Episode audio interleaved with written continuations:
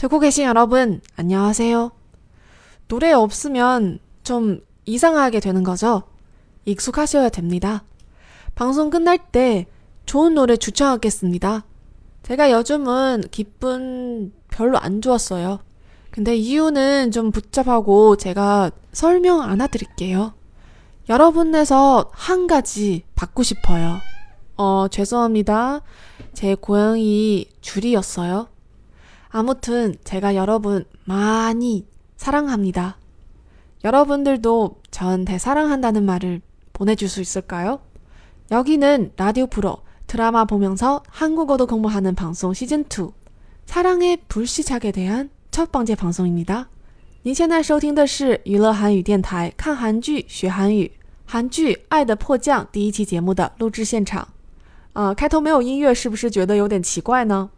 啊，慢慢习惯就好了。在节目结束之前呢，小五也会推荐好听的音乐给大家。虽然不能播给大家听，但是哼一哼总是可以的。那最近小五的心情不是很好，原因嘛很复杂，我就不跟大家说明了。总之呢，在这个需要爱的日子里，小五想要对所有亲爱的听友说一句“我爱你们”。所以各位亲爱的听友，可不可以也跟小五说一句“我爱你”呢？那么今天选的这一部韩剧。在上一期的韩剧推荐节目里面，我就已经介绍过了，是最近很难出现的那一种要一集一集追下来的电视剧。因为在上一期的节目里已经夸过了，那么这一期我就不多说了。韩剧看的比较多的听友可能早就发现了，玄彬扮演的这位李真赫，因为是朝鲜人的关系，他说话的口音跟身为首尔人的女主是不一样的，而且不光是口音。很多一样的话，两个人说起来用词都是不一样的。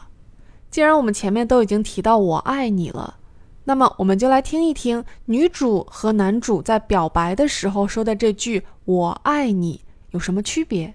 先来听一下女主的这一段，好像生离死别一样的告白。보이는걸말해보시오내가다찾아갈수있으니까류정혁씨사랑해요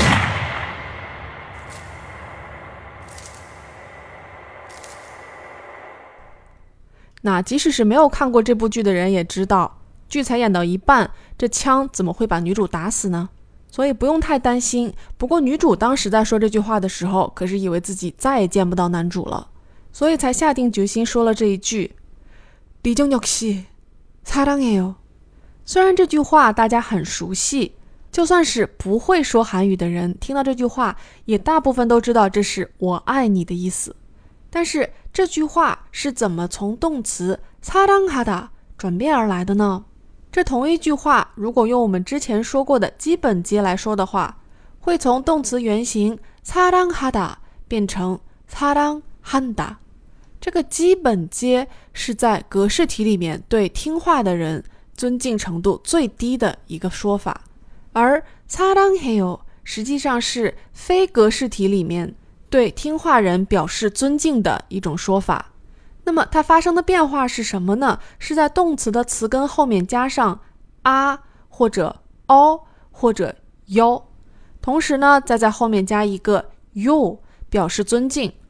这里面什么时候用啊，什么时候用哦，什么时候用哟是有一定规则的，大家呢也不用着急去记这个规则，平常在看韩综、看韩剧的时候。多跟着念一下就可以了，尽量让它变成一个可以脱口而出的习惯。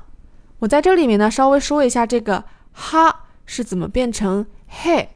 这个嘿其实是在哈后面加了一个哟，因为这样念起来比较拗口，所以说后来缩略成了一个字，就是嘿。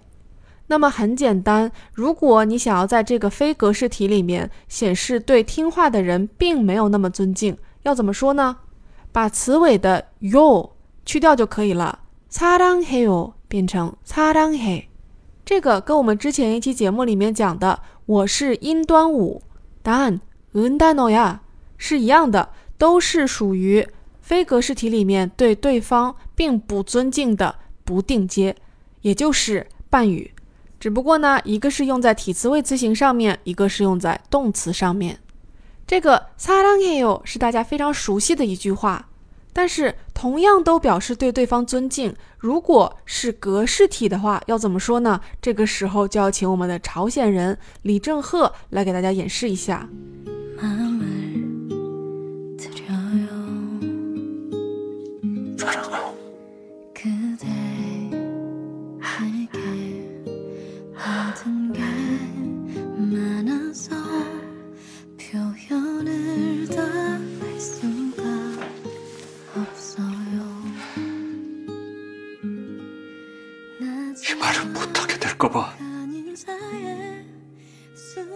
정말 무서웠어. 这一对儿的爱可以说是轰轰烈烈了。男主的这一句“我爱你”是在女主差一点死掉，从鬼门关回来以后，躺在病床上的时候才说给女主听的。说实话呢，那一句台词不是很清楚，在这里面我跟大家重复一遍，男主说的是“사랑하 오， 사랑하 오”， 很神奇吧？这个说法在现代韩语里面已经很少用了。如果你听到它的话呢，要么是在歌里面，要么是在历史剧里面，要么就是有朝鲜人出现。虽然说朝鲜人说话跟韩国人说话口音是不一样的，但是这两个原本是一种语言，所以说这个语法现象并不是只存在于朝鲜语中，韩语中也是有的，只是不常用而已。它是一个怎样的存在呢？它是在格式体里面，表示对听话的人尊敬。但又不是对长辈或者说对上司的那种非常尊敬，有的课本称之为微敬阶。这个呢，其实对学韩语的各位来讲不是特别的重要，但是呢，偶尔拿出来说一下是很有趣的，因为听起来很像古代人。那么它是怎么变形的呢？这个规则也是真心有一点复杂。根据前面动词词根的最后一个字是否有收音以及收音是什么，来在后面加 or。或者 o 这样的词尾，这个呢说的是现在时的情况。如果是将来时或者过去时的话，会在时态词尾的后面加上 so。同时呢，理论上，即使是在现在时的情况下，不管收音是什么情况，你也都可以用这个 so 来表示一样的意思。比如说男主的这句台词：“我爱你，我好怕没办法跟你说出这句话。”这个“好怕”是一个过去时。虽然我们还没有说到过去时，但是因为既然已经讲到了这个 so，而且有一个非常好的例子，所以呢，在这里稍微给大家提一下。也就是说，格式体的微境阶，男主在表示“我好害怕”的时候，说的是“不서我소”。如果同样的这一句话让女主来说，女主会用非格式体的一般境阶。也就是跟사랑해요一样的这个무서워서 요， 是不是有点晕呐？不过没关系，这个格式体的微境阶不是一个很重要的知识点。也就是说，比起사랑하 오， 还是记住사랑해요比较重要。 为了巩固这个印象呢我们再来听一段男女主在江南区的清潭洞重逢时候说的一段话。非常非常清楚的同样一句话说成了两个样子。姑姑姑娘美哦唱得不怎么样？非常清楚吧？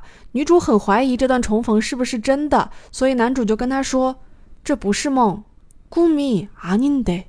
于是女主就说：“你保证吗？”장담해요。男主说：“我保证。”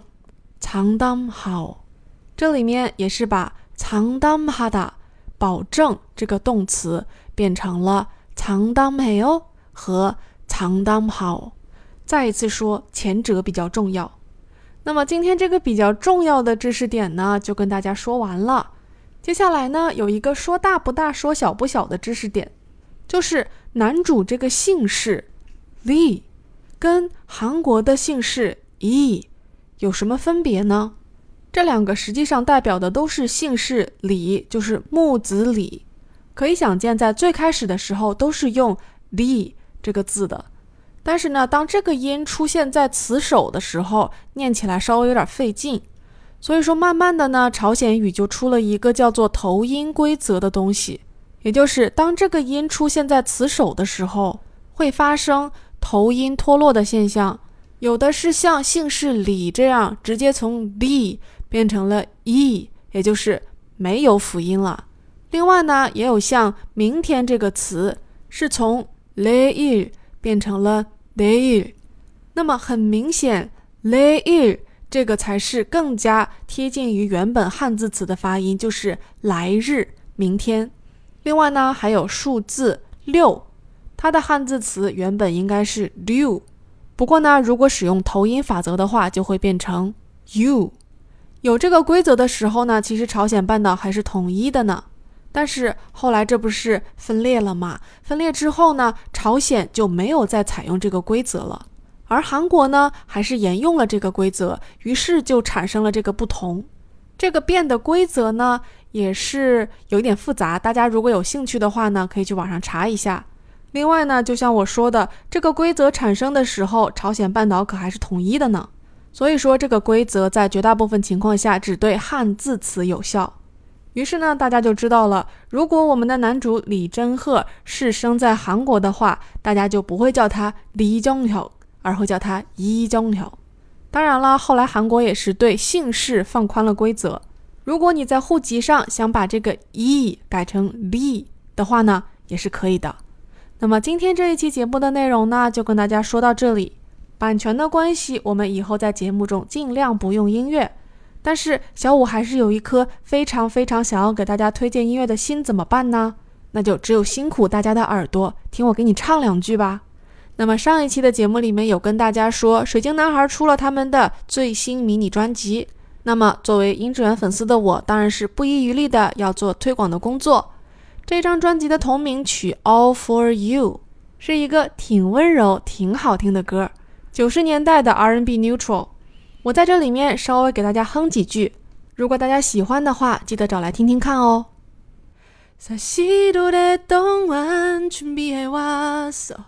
널향한내마음널위한노래까지연습됐던모든걸말해줄게다 자， 여기까지。 那我们今天的节目也到这里。今天呢是情人节，希望大家不要像剧中的男女主那样，直到生离死别才把“爱你”这句话说出来。如果实在不好意思对你喜欢的人表白，那就跟小五说吧，爱你们哦！ 下次节目再见啦，卡姆萨姆尼达，动漫奈哦。